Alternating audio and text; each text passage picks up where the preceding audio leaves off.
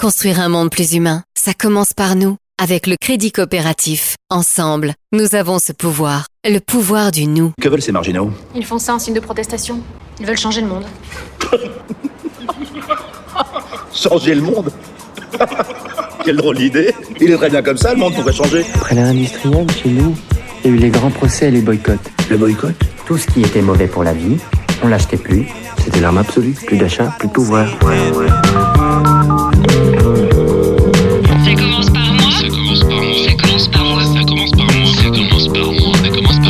Commence par moi, l'émission. Bonjour et bienvenue dans Ça commence par moi l'émission sur Rage. Moi c'est Julien et je suis très heureux d'être avec vous pendant cette prochaine demi-heure parce que le monde de demain c'est aujourd'hui que ça se passe. Nous allons répondre ensemble aux grandes questions de notre époque pour apporter des solutions efficaces et applicables directement dans notre réalité. Ça commence par moi, c'est l'émission de la transition éco-citoyenne qui donne la parole à des acteurs du changement.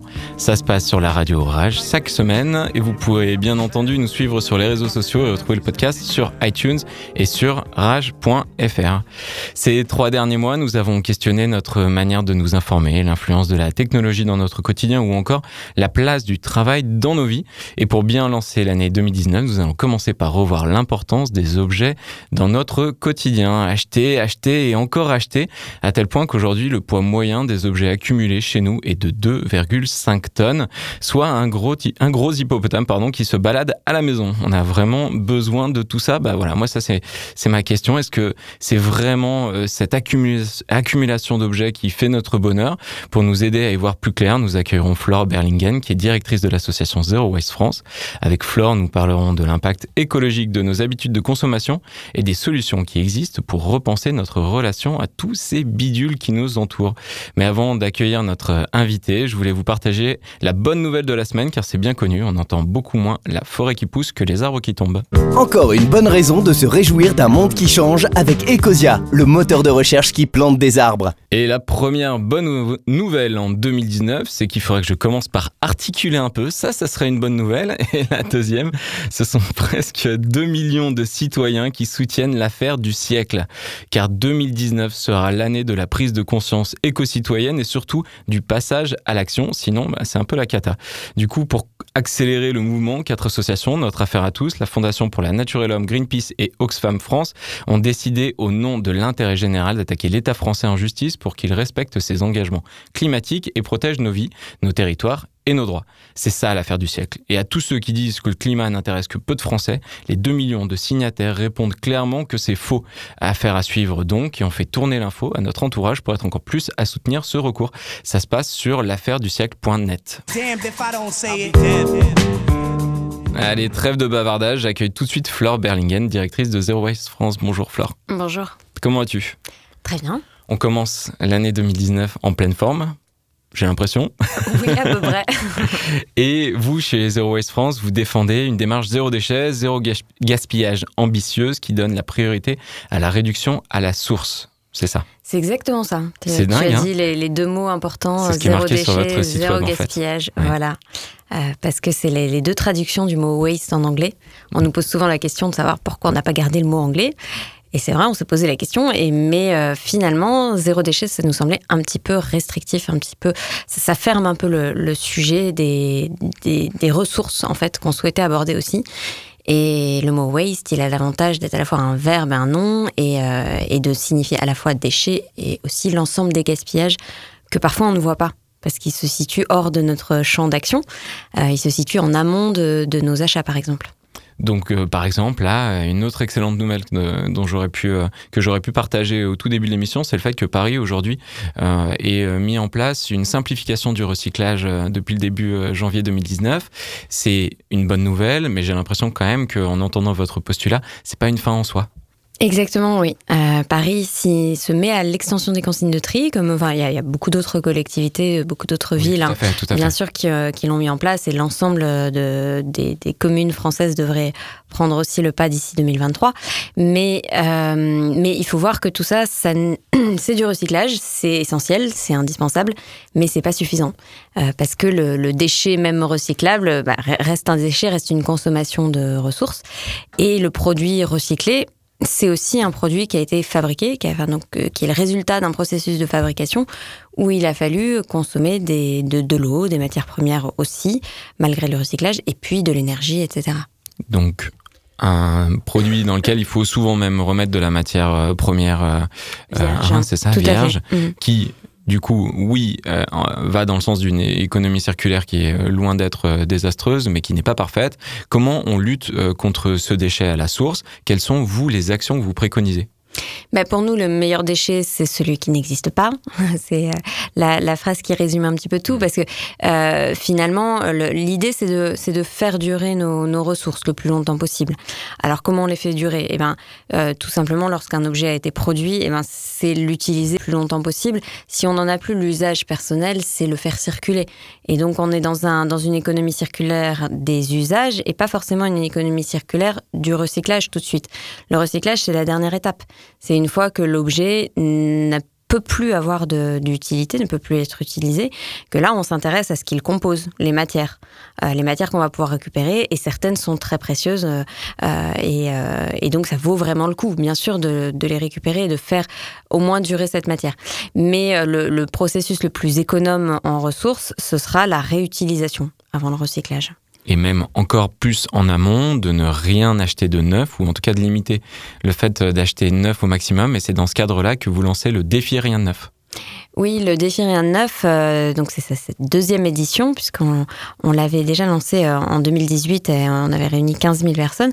La, la raison pour laquelle on a lancé ce défi, comment il est né, euh, c'est justement parce qu'on souhaitait attirer l'attention sur ce qui se passe en amont de notre consommation, en amont de nos achats, euh, et ce qui est pour nous invisible en fait. Quand on achète un vêtement ou un, lave-vaisselle ou euh, une tablette euh, numérique, en fait, on voit l'objet, il pèse quelques grammes ou quelques kilos. on, voit ça, on voit cette matière-là, mais on voit pas la, la quantité de matière première totale qu'il a fallu utiliser, consommer, extraire pour le produire. Et en fait, ça, ça peut être 10 fois, 100 fois supérieur.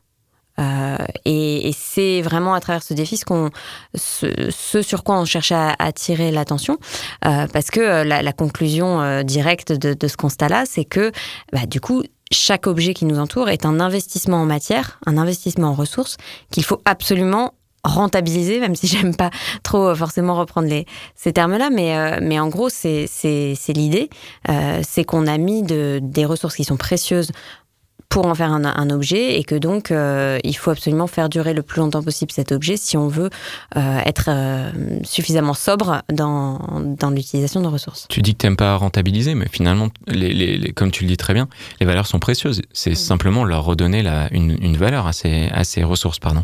Oui, absolument.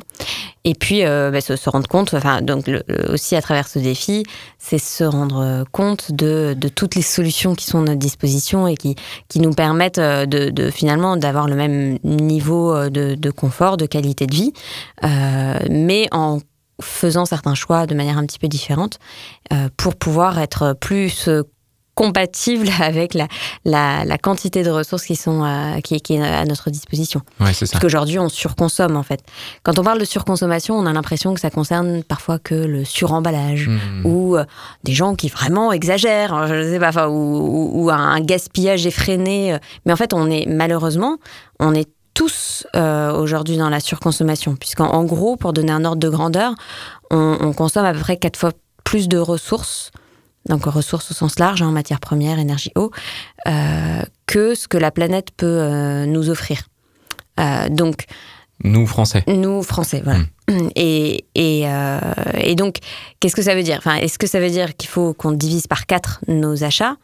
Euh, Ou est-ce que ça veut dire qu'il il faut euh, revoir la manière dont on, dont on fait les, ces choix d'achat pour privilégier, par exemple, des objets qui sont déjà en circulation? Parce que ça, c'est une manière drastique, en fait, de, de réduire la consommation de ressources. Bien sûr. C'est un, c'est un geste qui va avoir un effet de levier euh, assez phénoménal. Et toutes ces informations, on les trouve sur le, le site dédié, il me semble, hein, du défi Rennes 9. Oui, euh, on, a, on a monté une- un site, une, pla- une plateforme riendeneuf.org qui permet à la fois de s'inscrire au défi.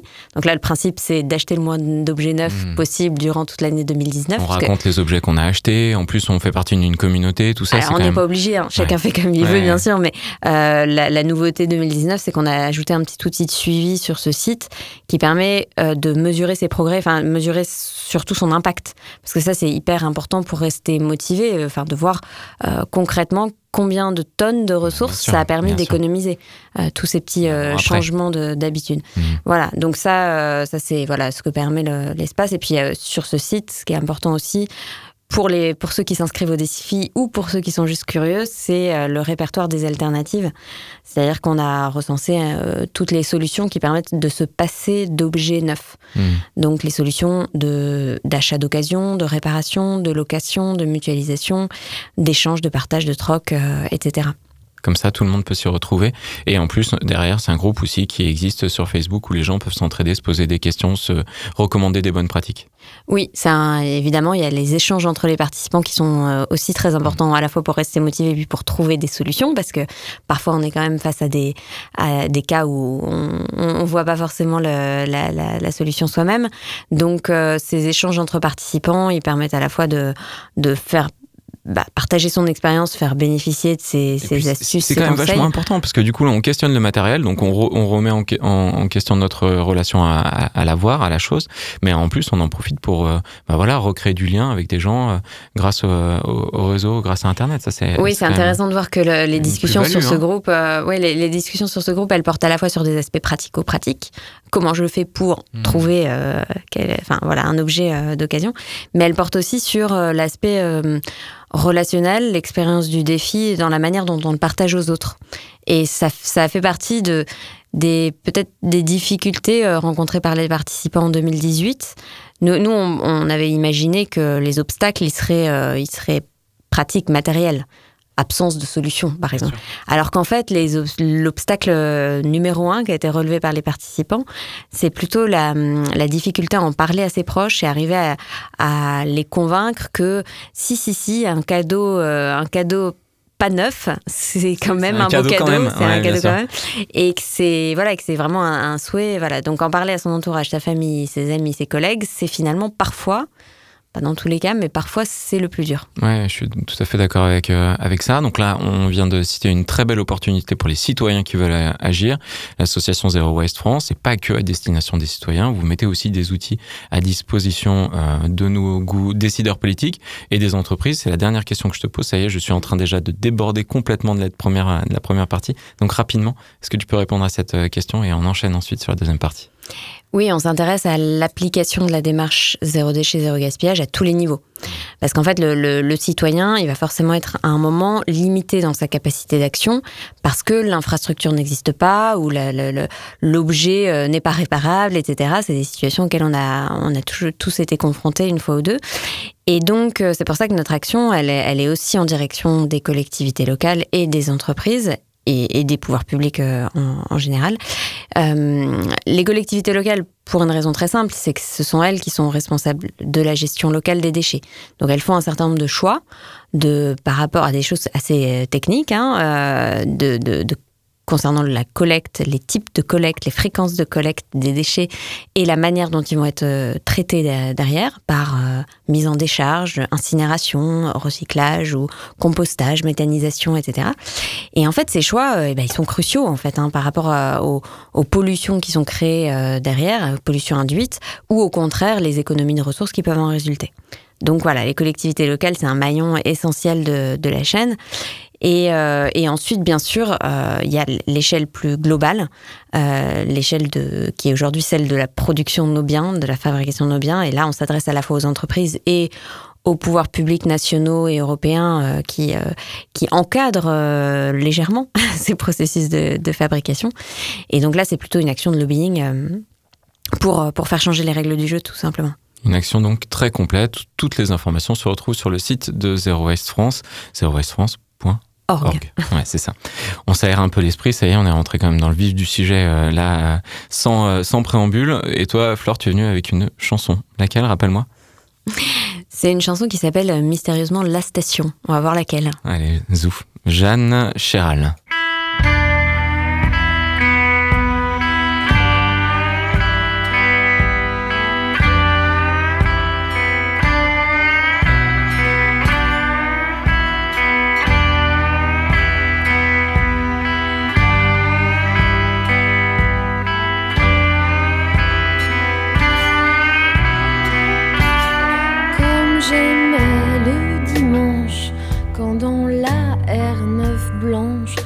Papa, nous allions visiter la station en famille, on partait, mais jamais il n'avouait que c'était la station, la vraie destination.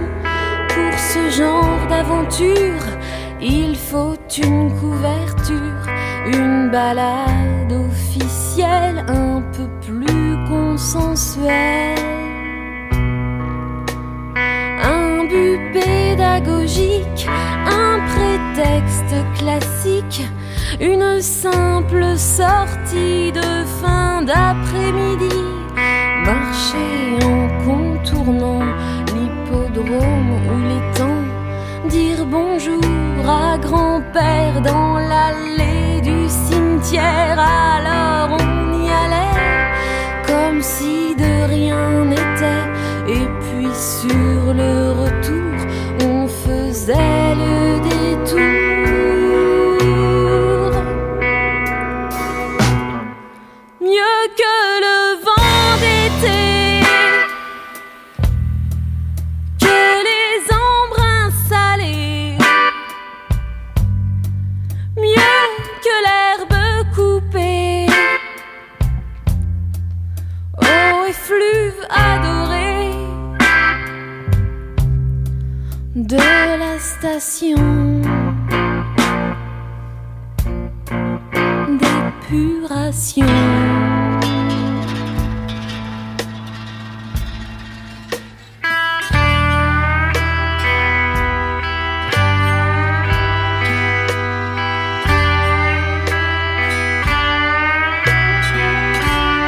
Pour vérifier une vanne, pour constater une panne, ou par pure précaution, tout mobile était bon, même après 19 heures, même le jour du Seigneur, aller à la station, c'était sa dévotion.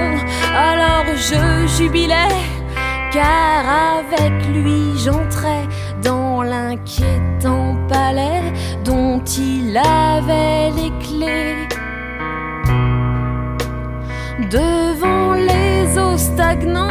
je me sentais vivante.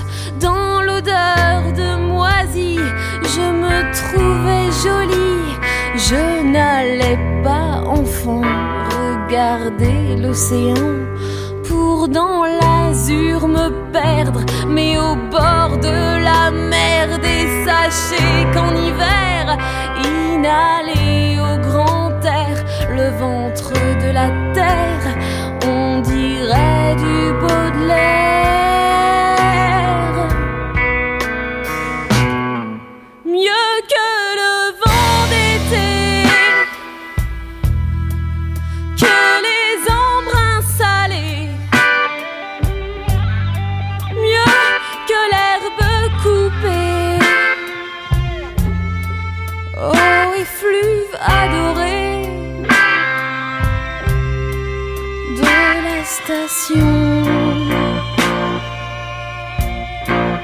D'épuration. De retour dans Ça commence par moi l'émission, nous sommes toujours avec Flore Berlingen de Zéro Ouest France. Flore, je le disais hein, en début d'émission, nous entassons énormément euh, d'objets chez nous et leur impact sur l'environnement est énorme. Toi aussi tu le disais, euh, une télévision 30 pouces c'est euh, 300 kilos de CO2 euh, d'émis à la production. Euh, c'est autant qu'un aller-retour en avion Paris-Nice par exemple, c'est c'est incroyable de, de se rendre compte de ça. Fabriquer un frigo, c'est 31 fois son poids en matière première. Donc tous ces objets, effectivement, ils ont une vie avant qui coûte énormément. Et moi, je- la première question que je, que je voulais te poser, c'est même en optimisant notre manière de consommer, nous n'arriverons pas à relever le, le défi écologique auquel nous faisons face, si?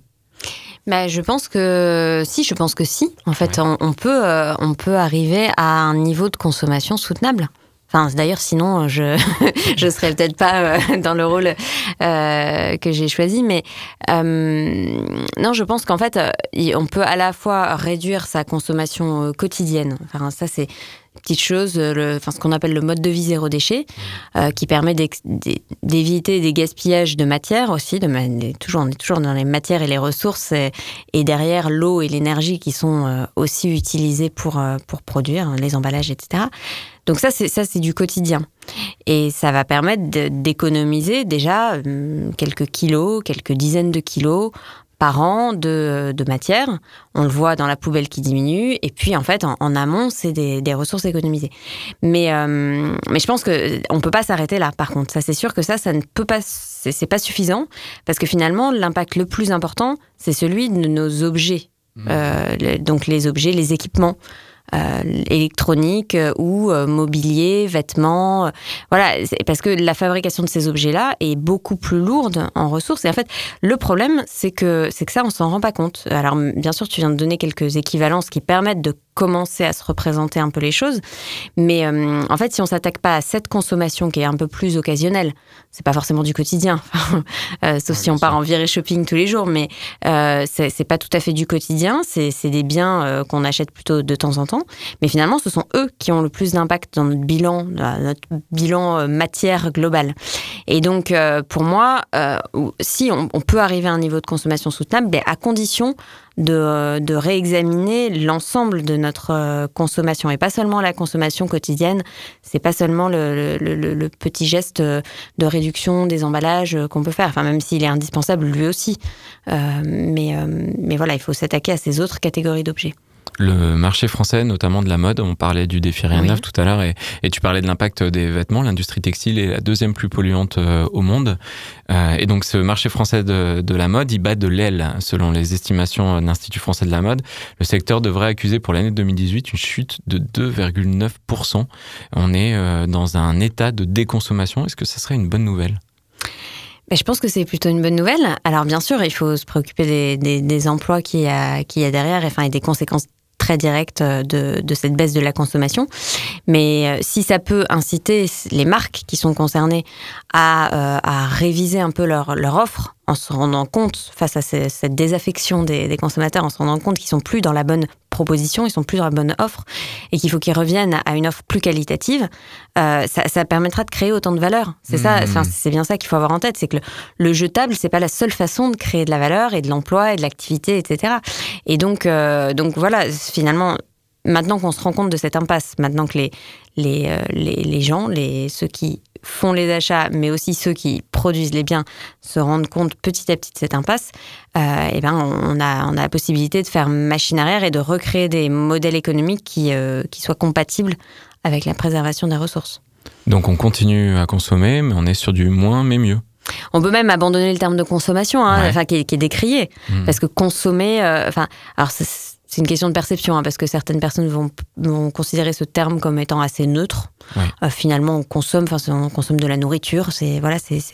euh, mais euh, le mot de consommer peut aussi euh, renvoyer à quelque chose qui va détruire. Enfin, on Mhm. va, on va être euh, dans de, de la destruction de, de ressources, etc. Donc, bon, ça, ça, ça C'est fait vrai, débat. On rentre dans un, Mm. dans un vocabulaire qui est aussi beaucoup utilisé par le politique. C'est le pouvoir Oui. de consommer, c'est le pouvoir d'achat. C'est ouais. la croissance Alors, aussi qui va derrière. Donc là, on Alors, c'est pas entre. le but en soi au départ. Hein Euh, En fait, on n'a pas besoin d'avoir un pouvoir d'achat. On a, on a besoin de, euh, de pouvoir se nourrir, se loger, euh, etc. Enfin, de, de pouvoir répondre à nos besoins primaires Mmh. et, et secondaires de manière satisfaisante. Mais on n'a pas besoin d'acheter en réalité. Et c'est peut-être, enfin, il faut peut-être refaire cette distinction-là et, et de la même manière avec le terme consommer. Euh, Au début, euh, quand j'étais, parce qu'en général, à chaque fois, euh, pour les, les personnes qui nous écoutent, je demande à l'invité de nous, de me suggérer une chanson pour qui va du coup un peu habiller d'une autre manière cette émission. Moi, je pensais que tu allais me mentionner une autre chanson de Jean-Jacques Goldman qui s'appelle Les choses. Je sais pas si cette chanson te dit quelque chose. Non, là, Non, je l'ai pas en tête. Les, Hum. les paroles, c'est je, je prie les choses et les choses m'ont pris. Elles me posent, elles me donnent un prix. Je prie les choses, elles me comblent ma vie. C'est plus, c'est plus je pense, mais j'ai donc je suis. Tu, tu vois, je me suis dit là, Ouais, on est, à fond, hein, situation. on est à fond là-dedans. Ouais. Parce que ce que je voulais dire en, en te donnant cet exemple de chanson, c'est que souvent, on donne euh, au zero waste, je sais pas si toi tu le ressens, en tout cas moi je le ressens comme ça, une connotation assez, euh, pas futile, mais légère. Tu veux faire du zéro déchet, c'est c'est une bonne première porte d'entrée vers un engagement qui doit derrière être beaucoup plus conséquent. J'ai quand même l'impression que en se mettant à un mode de vie, comme tu le disais tout à l'heure, zéro déchet, c'est beaucoup plus que ce qu'il y a dans notre poubelle qu'on questionne. Oui, on peut, en fait, les, les deux, euh, les deux trajectoires existent. On peut commencer par le zéro déchet euh, de la vie quotidienne et ensuite euh, passer à d'autres euh, actions, euh, changer d'autres habitudes dans, dans sa vie. Et à l'inverse, on peut arriver au zéro déchet comme un, enfin, parfois euh, comme un aboutissement. En fait, des gens qui étaient déjà dans une démarche un peu écolo depuis voire militante depuis plusieurs années, mais qui finalement au quotidien ne transformaient pas ça en action euh, Mmh. cohérente. Donc euh, ça peut être aussi l'aboutissement. Euh, le- ce qui est intéressant, c'est que hum, justement le défi rien de neuf dont on parlait tout à l'heure, il nous a permis de, de toucher aussi une, une catégorie de personnes un petit peu différente. Euh, pour qui le zéro déchet, ça, hum, c'était pas quelque chose de qui, le- qui leur parlait euh, ou en tout cas qui les attirait. Peut-être parce que connotation trop écolo, je sais pas. Peut-être. Euh, mais euh, à qui le, le, le concept du défi rien neuf euh, a, a tout de suite beaucoup plus parlé parce que c'était du bon sens. Euh, de la réduction du gaspillage, enfin, faire durer les objets, les conserver, les. Enfin, c'est- même pas être écolo, c'est juste, euh, c'est juste du bon sens. Et, hum, et donc finalement, on voit que, enfin, les- les- ce qui va être le, le levier euh, pour chaque personne, ça peut être différent. Et l'ordre dans lequel on fait les actions euh, est, est très différent aussi. Euh, Il y a des petits gestes qui vont paraître très faciles à certaines personnes. Le compostage, par exemple. Pour une partie euh, des gens, c'est la base, c'est euh, quelque chose d'accessible, de facile, de, de, de plaisant même. Pour d'autres, c'est oulala, mais alors le compostage, ce sera, euh, enfin, ce sera le- le- le- une étape ultérieure une fois Mhm. que, une fois que j'aurai fait euh, deux, deux- deux actions. Donc, en fait, chacun va commencer par les choses qui lui sont le plus accessibles, Euh, mais, euh, mais ça, c'est c'est vraiment très personnel en fait. Ce que, ce que je trouve intéressant avec le zéro déchet, c'est que c'est en train de prendre euh, une sorte de phénomène de mode. On le, on le voit de plus en plus. Il me semble qu'il y a vraiment une facilité à parler de ça. Et, euh, et en tout cas, ça heurte moins euh, que de parler d'épargne éthique ou du fait de se déplacer autrement qu'en prenant l'avion, par exemple. En tout cas, moi, je l'expérimente comme ça dans les relations avec les personnes de mon entourage. Et, comment on arrive à faire en sorte que cet effet de mode, il puisse justement questionner les gens sur, bon, ben voilà, leur état de- d'accumulation pour l'instant, de définir leur vie avec l'avoir à quelque chose qui va leur faire se rendre compte que, exactement comme tu l'as dit tout à l'heure, notre pouvoir de consommation, en fait, c'est pas ce qui régit notre vie. Alors, enfin, te- le, Je ton dis beaucoup de observation. Non, mais ton, ton observation de finalement, c'est quelque chose qui semble plus, plus, plus à la mode ou plus accessible. ouais. Euh, alors, je suis à la fois d'accord et pas d'accord. Enfin, en tout cas, je, je, je l'observe aussi, mais j'observe aussi le, parfois le, le contraire, parce qu'en fait, ça touche à des habitudes quotidiennes et au mode de vie. C'est comme l'alimentation. Euh, ça peut devenir très, très clivant. Le- la manière dont on. Enfin, les, les choix qu'on fait pour son alimentation, euh, ça, voilà, ça peut être des sujets de Mais conversation. très paradoxalement, tu vois, les gens qui viennent au zéro déchet, Mm. ils viennent euh, en consommant d'une certaine manière. Parce que du coup, ils sont très contents de racheter leur nouveau savon solide, leur boîte, euh, ce genre de choses. Et que du coup, ça peut créer une passerelle pour ceux qui euh, ont besoin encore de cet état de consommation pour passer à ces consciences écologiques où je dis vraiment n'importe quoi. Euh, oui, il peut y avoir euh, cette idée qu'il suffit de, de, de, faire une, euh, une transition. Enfin, la transition est assez douce parce que enfin, c'est comme de passer euh, de, enfin, de l'achat de légumes euh, non bio aux légumes bio. Bon, bah, on n'a qu'à changer de rayon et puis ça suffit. Donc, il peut y avoir peut-être cet, effet-là dans le, dans le zéro déchet au départ, éventuellement. Moi, je crois surtout que la, dimension la plus peut-être la plus attractive et la plus motivante et qui fait peut-être le succès du zéro déchet, c'est le fait qu'on on- peut visualiser tout de suite l'impact et que euh, et qu'en fait bah, on, voit que concrètement ça fait une différence puisqu'on le voit dans sa poubelle et que et souvent c'est vraiment très impressionnant. Donc concrètement à, euh, tu citais l'épargne éthique ou des choses comme ça qui sont très indirectes et, et on a du mal à se représenter. Enfin, si, enfin, on peut se poser la question est-ce que ça sert vraiment à quelque chose, etc. La réponse est évidemment oui, bien sûr, mais on ne va pas le voir directement. Alors que pour le pour le zéro déchet, bah, c'est cette euh, cette présence concrète de la poubelle dans, euh, dans nos maisons et bah, parfois dans chacune des pièces, ben, ça, ça matérialise euh, l'impact Et en 30 secondes pour terminer, en plus, le zéro déchet, on peut y venir pour des soucis euh, économiques aussi. Oui, de la même manière que de la même manière qu'on peut y venir aussi par euh, par une préoccupation santé. Hein, il y a beaucoup de, de jeunes parents euh, qui euh, qui euh, qui arrivent parce que ils se posent la question de ce qu'ils vont donner à manger ou ce qu'ils vont mettre sur la peau ou dans, dans la maison par rapport à, à de très jeunes enfants, à des bébés.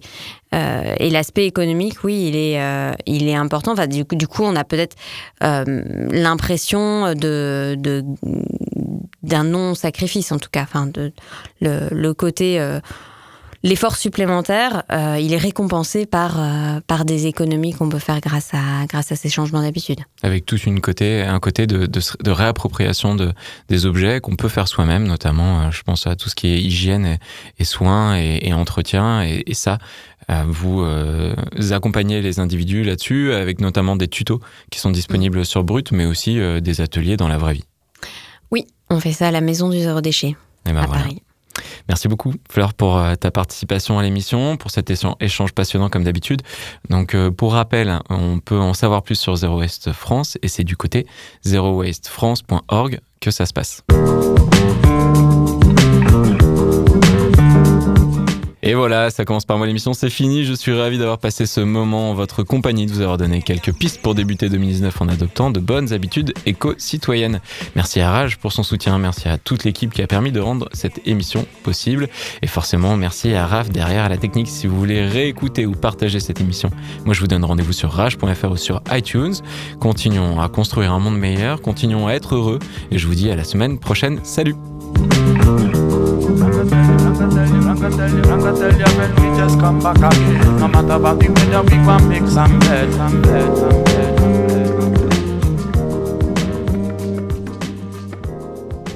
Construire un monde plus humain, ça commence par nous. Avec le crédit coopératif, ensemble, nous avons ce pouvoir, le pouvoir du nous.